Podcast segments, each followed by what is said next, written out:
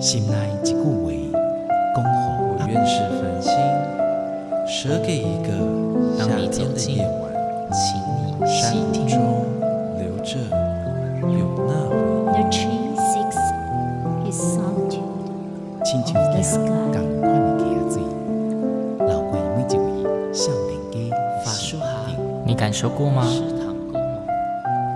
文字里所蕴含的温度，你看见了吗？万音乐中所描绘的画面，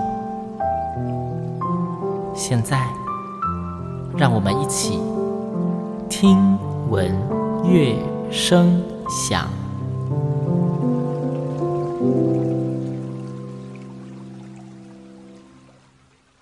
各位听众朋友们，大家好，我是新阳，欢迎再次跟我一起听闻乐声响。听闻乐声响自进入第二季以来，每一集新娘都以非常不同形式的艺文活动跟大家做推荐哦。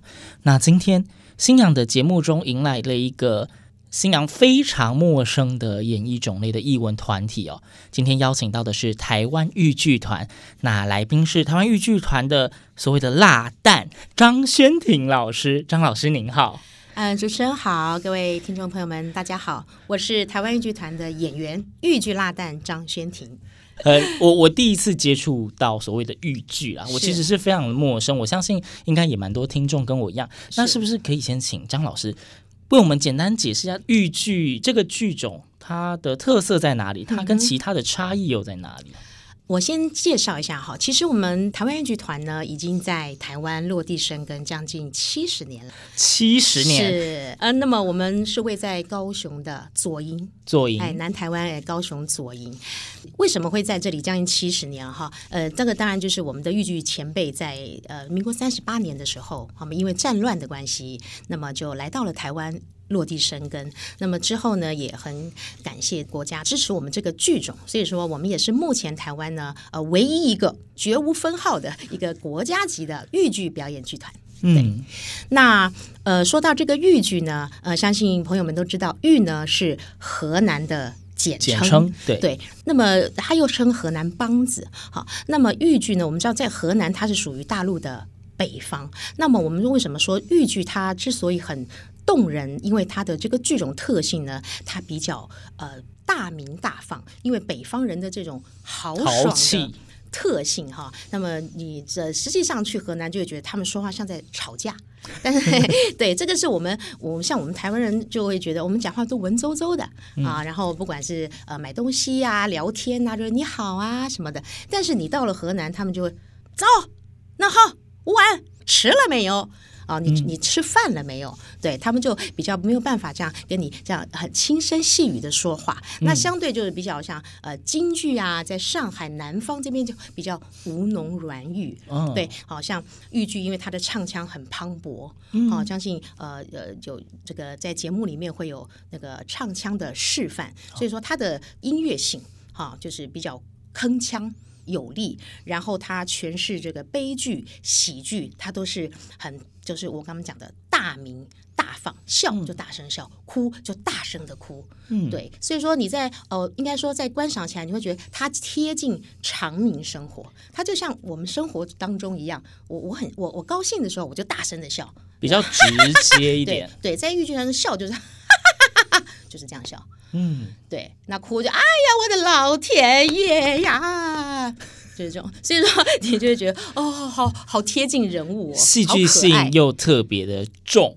对，豫剧本身在台湾来说，嗯、它的演出应该说可以看到的机会算是多的吗？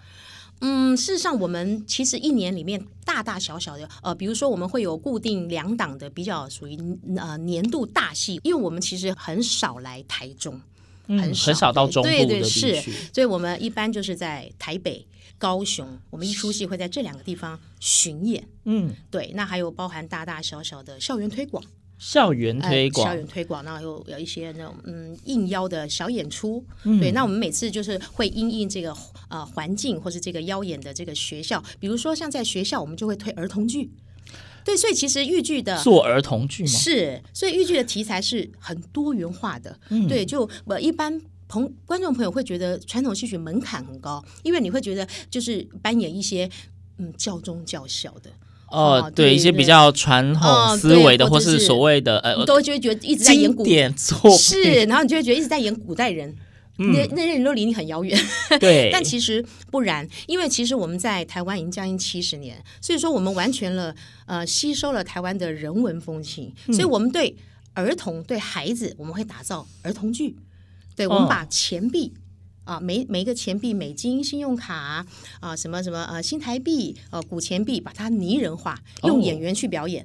哦、啊，像比如说我就是演旧钞票，啊，旧钞票就我的特色就是很旧，我的衣服很旧，然后就说呃，人们都不要我了，嫌我很旧啊。那信用卡就很优越，好、啊、对。然后呢，我们在这个呃情节里面借由遇到不同的主人啊，有的主人很挥霍，嗯、对不对？把钱不当钱哦，花死命的花，把卡刷爆，然后信用卡就会哦，就会就会就会啊，我死掉了，我阵亡了，然后对，就是把它拟人化。那或者是遇到很抠门的、很小气的吝啬鬼，然后他就把钱锁在箱子里，然后这些钱就会说：“哎呀，我闷死啦！”对，他借由这样子的一个故事情节来教育小朋友，怎么样正确的使用钱。对，应该说我还蛮意外的，因为关于就是一个算传统剧种，但是有办法做儿童剧。对对对，事实上，当然我们也会呃加入一些，比如说嗯，现在就现在的元素，比如说像音乐性，嗯、我们呃就会比如说把一些卡通歌曲改编，卡通歌曲，比如说小丸子啊，等等等等等等等等，然后去做呃钱币在逃跑的过程啊，嗯、或是什么对。或加入一些什么骇客任务啊的一些武打的的动作，其实小朋友接受度很高。我刚才说，现在艺文团体为了要生存很辛苦吗？我觉得当然这也是应该的，你必须要吸引呃年轻观众、年轻的族群走进剧场，嗯、要不然他们老是觉得啊，你在演什么？我真的看不懂，要不然就断代了。断代确实是这样，对。那我就嗯。就是也是应该说是为了传承，然后希望这个剧种它的一些精神跟它的文化特性得以继续再流传下去。是，毕竟是一个非常经典的剧种。是对。那诶，刚刚老师您说会翻唱一小段豫剧的内容，对吗？那就是可以现场翻唱。嗯，好，那我们等下就就马上先请我们张老师来现场让大家听听豫剧。到底长什么样子？好，各位听众，请听了。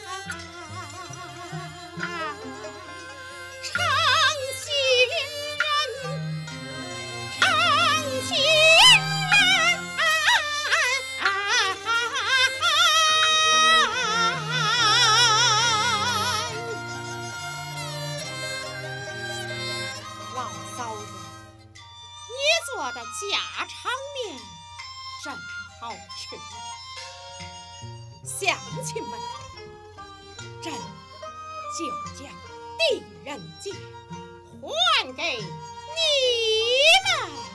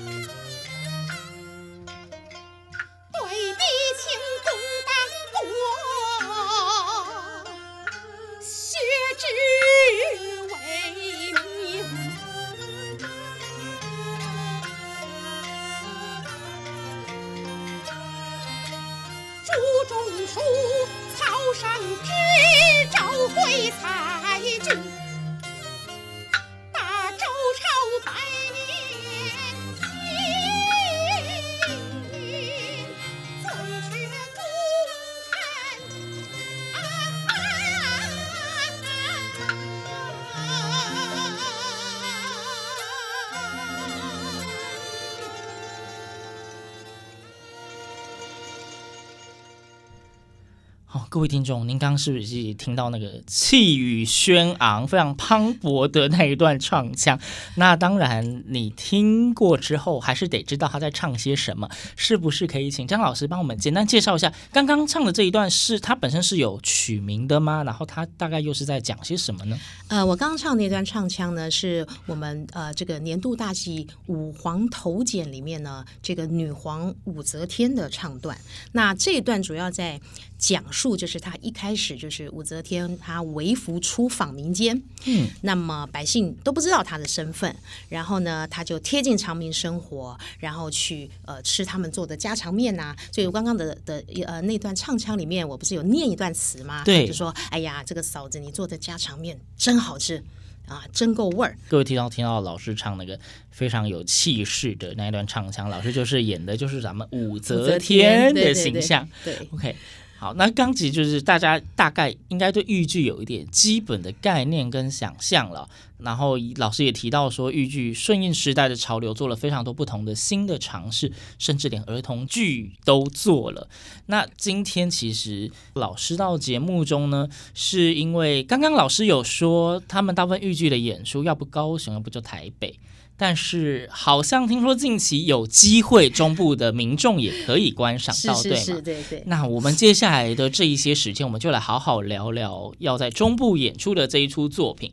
呃，这一出作品是《兰若寺》。对，《兰若寺》。听到这个剧名，我第一个想到就是以前我在看那种所谓的国片台，呃，《倩女幽魂》是，对对，他们发生的地点就在兰若寺，那是跟那个有关系的吧？是，就是架构是以这个《聊斋志异》的聂小倩为出发点，嗯，对，但是在情节上跟要表达的意境上，可是完全大大的不同。对，这出《兰若寺》呢，它分了两个方向，一个呢就是谈。爱情的部分，一个就是谈人心的部分，那么甚至大胆的跨足了所谓的同性议题哦，啊，就是因为也因应时代的变迁，那么现在呢，这个大环境像台湾同婚法也都通过，其实他借由这个作品呢，是要向世人表达真挚的爱呢，是不分性别、不分时空，嗯，对，只要是真挚的爱，它都是值得等待、值得等值的。这次呢，其实我们要讲的是燕赤霞跟 跟宁采臣之间，这一定很跳痛，对吧？好值得期待的内容啊！女主角这个聂小倩变成了单恋的对象，不被爱的才是第三者。好，对对对，我就只能在后面默默守护的这样。老师，您就是聂小倩本人？对，我是聂本聂小倩本鬼是吧？对，本鬼本本尊。那我想请问老师，您自己对于这一次的这一出《兰若寺》啊，您自己有没有觉得您印象特别深刻的桥段？有的，呃，因为呃，刚才讲了，就是他现在呃，这个编剧呢，在这出戏里面改编成这样子的面相的时候，那我在接到这个角色的时候，我就想说，好、啊，我本来是正宫哎，不是，然后，然后，其实在这出，聂小倩变成一个单恋者嘛，对，但其实，嗯，宁采臣跟燕赤霞他们也最终并没有说是。有情人终成眷属，其实就是说，这出戏里面三个人，他们各自面对自己的感情，呃，内心的复杂，就其实就是聂小倩单恋宁采臣，宁采臣单恋燕赤霞。Oh, 对对对对对，其实燕赤霞就是一个。他什么都搞不清楚状况，他就是一个活在嗯，应该说他活在自己的世界里面，他觉得他是卫道人士，哦，对，他就会觉得啊、哦，我就是惩奸除恶、斩妖除魔，我非常的了不起，就是这种正义魔人。嗯、那宁采臣他就是在这个戏里面，他就是塑造成一个有点呆萌的暖男。嗯、那其实他自己什么能力也没有，嗯、呃，然后手无缚鸡之力，但是呢，他又想要帮助聂小倩，对，因为其实呢，我们这出《兰若寺》，它所有的故事情节，它都是在一夜之间发生的。包括呃，宁采臣跟聂小倩的相遇，然后呢，就以只因为他他迷路了，然后他迷路了之后呢，聂小倩是不是正好要收拾宁采臣？可是当他发现他很善良啊，他被石头绊倒了，然后他没有马上走，他就自己告诉自己说：如果我不把他搬走的话，别人也会绊倒。然后呢，然后他在台上就去用很笨拙的方式去搬了那个石头，然后他又搬不动，那所以聂小倩就被他逗乐了。然后呢，就是一连串的误会喽，美丽的误会，因为宁采臣以为她是在山间迷路的小姑娘哦，哎，然后就说、走，我带你下山，这样子，其实明明自己怕的要死，但所以其实聂小倩就是被感动了，就说哎，怎么有人对我这么好？嗯，所以他就单恋了宁采臣。其实对宁采臣来说，他就是一个好心人，就暖男。所以他们三个人的相遇都在这个晚上，然后他遇到了燕赤霞，哇，都是一个晚上就能造成的单恋哎，这这练的也太快了吧？对，那呃，想请问，就是刚刚讲到的这一个是老师您也自己特别有印象的部分嘛？对，然后就说到呃，其中有一场呢，因为聂小倩后来知道了宁采臣他是喜欢燕赤霞的。然后呢，他就内心很挣扎，但是因为他必须要去，他就后来呢，他幻化成了燕赤霞，他幻化一个燕赤霞的样子，然后呢去找宁采臣。其实呢，就是他的内心戏，就是说借爱一回，此生了无遗憾了。所以说，在那场里面呢，呃，导演就是安排我们三个人都在台上，然后呢，他们两个。呃，这个宁采臣不知道这个燕赤霞是聂小倩幻化的，对，然后聂小倩在后面，然后其实这两个这个时候燕赤霞跟聂聂小倩呢，他们是一体的，所以他们必须要同时做一样的动作，哦，表示是聂小倩操控着燕赤霞，然后他去跟宁采臣对话，然后呢，这个宁采臣完全不知道，他也认为说啊，燕大哥也对我有意思啊，就是就是这样，哎，对，就是大家的心里想的都不一样。但是到最后呢，唱到这个情感情感最高峰的时候，三个人却又像融为一体一样，就你要活下去，其实就是一样的。我希望我心爱的人是好好的，好好的，我愿意为你牺牲。然后这是一个什么？算是一个美丽的遗憾吗？是，心中虽然是我希望你好好的，听起来是祝福，但是有多少的不舍啊？是 哇。我另外一个问题是因为老师您本身里面饰演聂小倩，刚刚你也说了非常多你们一些剧情桥段的布排，那这个作品对你来说有没有您觉得特别困难的地方？有吗？嗯，刚前面说我我我叫豫剧辣旦嘛，对啊，也就是说，嗯，因为为什么叫辣旦呢？因为我本身因为是个性的特性的关系，我通常诠释比较多是属于女性意识比较高涨的，或是比较。呛辣的、有个性的女生，对，那聂小倩是我头一次接到要这么弱女子，对，弱就算还要虐，还要虐恋。通常就是我虐待人，我怎么会被虐待呢？所以说，很多时候你的眼神要凶狠起来的时候，你就说不行，我是聂小倩。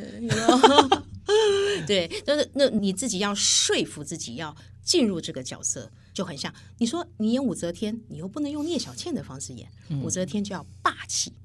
对不对？对，所以聂小倩算是我接到的角色里面，我觉得心理层面很困难。我就是要一直不停的，你知道，这是心理素质，要一直告诉我自己说，我很柔弱，我很柔弱，我很柔弱，觉得自己得罪了编剧，这样。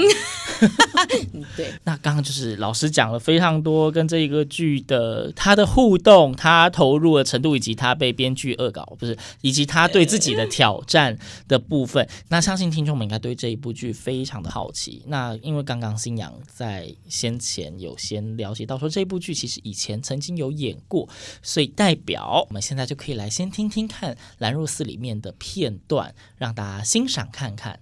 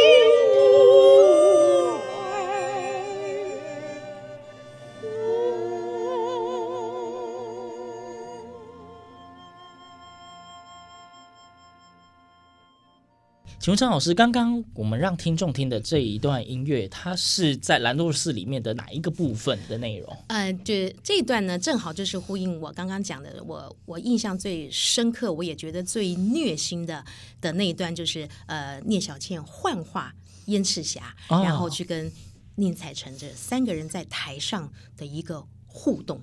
三个人在谈互。对，所以从一开始的呃单唱单唱单唱，到最后呢合唱。对，那三个人的心境融到了一块，对，真是非常精彩的一段音乐。那这么精彩的演出，刚刚也提到说，近期即将可以在中部看到。那老师可以跟听众们简单的介绍一下这场演出的讯息吗？好，我们将在这个明年的三月五号跟六号，那么下午的两点半，在台中的国家歌剧院啊、呃、大表演厅、嗯、哦，是在大剧院进行的。我们要在大剧院呈现，因为这出戏它有很多的这个声光，它的特别之处在于就是说，这出戏呢，编剧也要强调的是人性的一个欲望，比如说。我怎么知道宁采臣暗恋燕赤霞？所以燕赤霞又如何？他去知道，让观众知道，让大家知道他的欲望。我们会借由多媒体去释放。所以这一场表演也是有运用了一些所谓科技艺术的素材在里面。对对对。那新娘再为大家整理一下这一出青春豫剧《兰若寺》啊，将在二零二二年，就明年的三月五号及三月六号，呃，都是下午两点半开演的场次，星期六、星期天，而且在台中国家歌剧院的大剧院，这应该是中部的观众可能是第一次能够这么近距离的接触到豫剧，而且是非常现代化的豫剧，嗯、又是一个。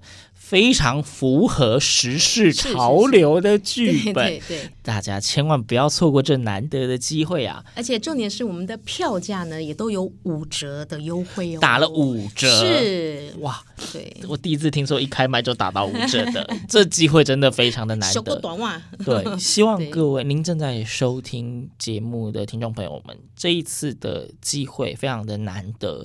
我觉得接触不同的译文种类，可以给自己非常多不同的刺激，而且说不定你一听就爱上了，也不一定啊。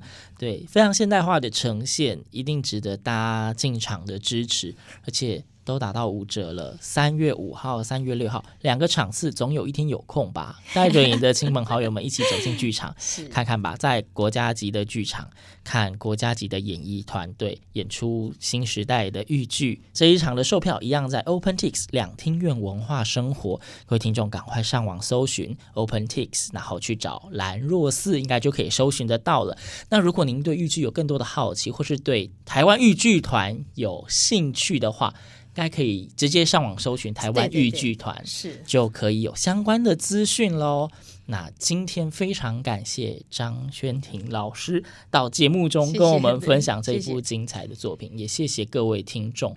那刚刚因为我们有提到，在这部青春豫剧《兰若寺》里面，最终并没有有情人终成眷属，虽然对彼此都有着满满的祝福，但是也充满着浓浓的遗憾。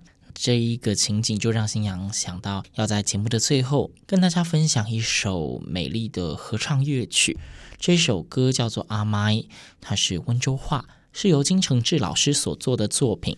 最后的一句“阿麦哟，马列造”，呃，也是一个浓浓的诚挚的祝福，但是心中也是有许多的不舍与遗憾。今天信阳要分享的是由维光合唱团所演唱的版本，希望大家都会喜欢。听闻乐声响，我们下周同一时间空中再会，拜拜。